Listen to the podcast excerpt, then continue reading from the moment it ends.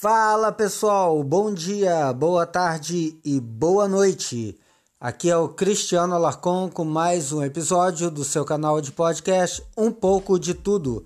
E hoje trazendo algumas notícias de destaque e chegando mais cedo até você para que você que está aí já se preparando ou seguindo para o trabalho possa dar um play e aproveitar a oportunidade e ficar bem informado.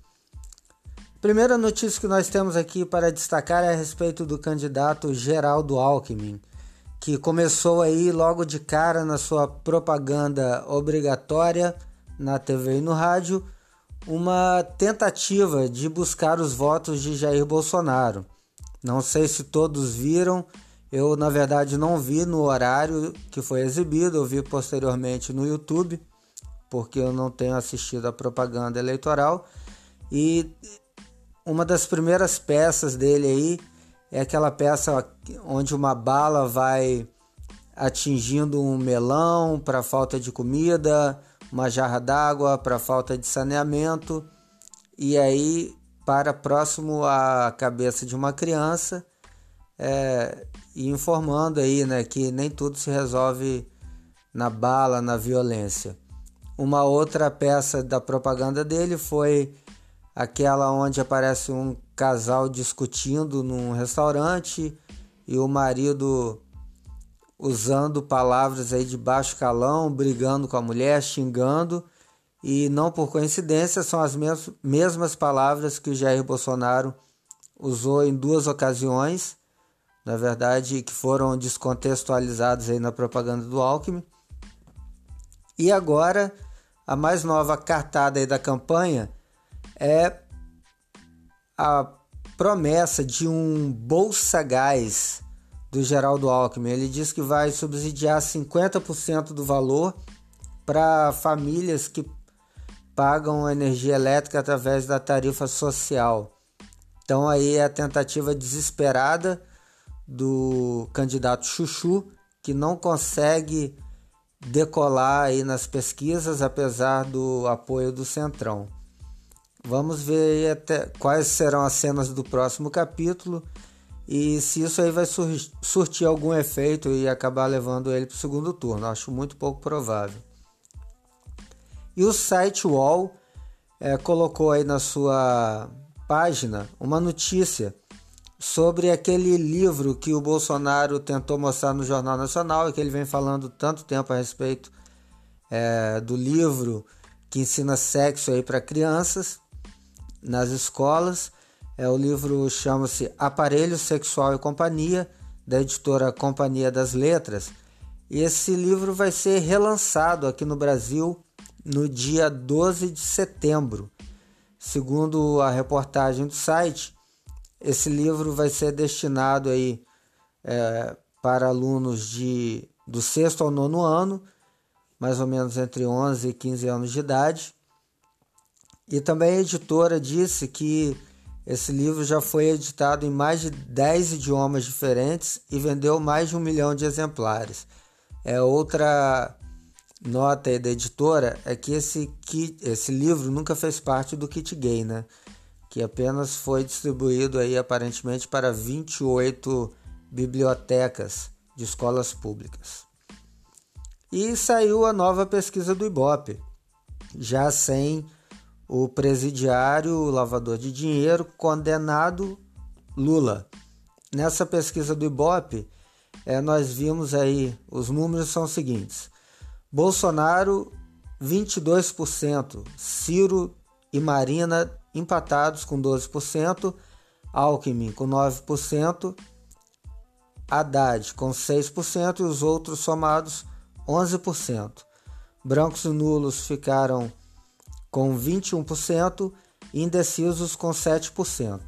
Vamos pegar aí a última pesquisa do Ibope, a gente pode ver em relação aos brancos, nulos e indecisos, os brancos e nulos eram de 29, foram para 21, ou seja, uma queda de 7%, e os indecisos, que eram 9, caíram para 7%, uma queda aí de 2%. E esses votos, esses 9%, 9% foram praticamente divididos aí igualmente entre os principais candidatos. O Jair Bolsonaro tinha 20, agora está com 22. O Ciro foi de 9 na última pesquisa para 12. A Marina permaneceu com 12%, o Alckmin de 7 para 9% e o Haddad de 4 para 6%. Os outros que antes tinham somado 10%, hoje estão com 11%. Essa pesquisa foi realizada entre os dias 1 e 3 de setembro, ou seja, ainda não podemos aí avaliar a efetividade da, do horário eleitoral gratuito. Bem, é, além disso, a, o que a gente pode comentar também é que, a despeito do, da, do seu não tempo na propaganda eleitoral, o Bolsonaro cresceu 2%. Né? O Alckmin também cresceu de 7% para 9%. A Marina parece que está desidratando e ficou aí correndo na esteira, né? não saiu do lugar. E como eu já havia dito, brancos, nulos indecisos diminuíram. Né? E foi distribuída aí essa diminuição de votos brancos, nulos indecisos entre os candidatos de uma forma quase igual. A única discrepância maior foi o Ciro, que teve uma pequena vantagem, aumentou em 3% suas intenções de voto. Será que foi por causa do SP Ciro? Agora vamos falar sobre o Museu Nacional, uma reportagem do BBC Brasil. Ela fez um destaque muito interessante. Mostrou o ex-ministro de Antiguidades do Egito, arqueólogo Zahir Hawass. Ele disse que o incêndio no museu no Rio foi também uma tragédia para o Egito. Esse arqueólogo, ele tem um lidera um movimento, né, de repatriação das peças egípcias que estão ao redor do mundo. E ele diz, abre aspas, quem não protege nossa arte deve devolvê-la. Fecha aspas aí para o Zahir Hawass. É, as principais peças aí em destaque que não estão no Egito, mas são da, é, pertencentes à cultura egípcia, é o busto da rainha Nefertiti, que está no Museu Egípcio de Berlim, e para mim uma das mais importantes descobertas da arqueologia na história, que é a Pedra Roseta, que está no Museu Britânico. Para quem não sabe, em poucas palavras, até a, o achado dessa Pedra Roseta era impossível decifrar os hieróglifos é, egípcios, mas a partir do achado dessa pedra foi, foi possível a, é, entender né, o, a escrita egípcia, porque nessa pedra é, tinha o mesmo texto em egípcio, tinha também em grego, eu acho que numa outras duas línguas que me fugiu a memória agora, então eles puderam comparar e aí puderam a partir daí fazer a tradução dos hieróglifos egípcios. Então foi um achado muito importante. As peças brasileiras, elas não estavam aí na mira para repatriação, não é porque são peças de menor importância. Elas pertencem ao período aí de 1550 a.C. a 664 a.C. Ainda assim, era a maior coleção de peças egípcias aí do, da América Latina. É, e o arqueólogo Zahir Hawass, ele inclusive vai usar esse episódio do incêndio no Museu Nacional do Rio para pressionar a Unesco para que os museus é, tenham que provar que podem cuidar e restaurar adequadamente as peças pertencentes à cultura egípcia. E caso contrário, elas deveriam ser devolvidas para que não ocorresse como ocorreu aqui no Rio de Janeiro. E para terminar, uma notícia aí levinha, uma curiosidade. É, ela está no. foi dita aí pela Xuxa no canal da Giovanna Eubank no YouTube, que ela foi cogitada para ser a mãe dos filhos do Michael Jackson. Né? Ela contou que depois de assistir um show dele na Espanha, ela foi falar com, com o cantor e ele conversou um pouco com ela e convidou ela para visitar Neverland.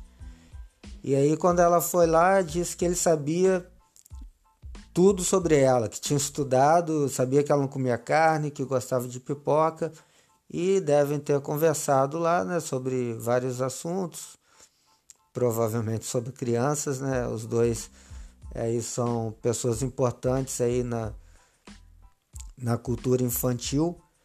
É, e quando ela estava indo embora, ela disse que o empresário fez uma proposta para ela, que se ela aceitaria é, ser a mãe dos filhos do Michael Jackson.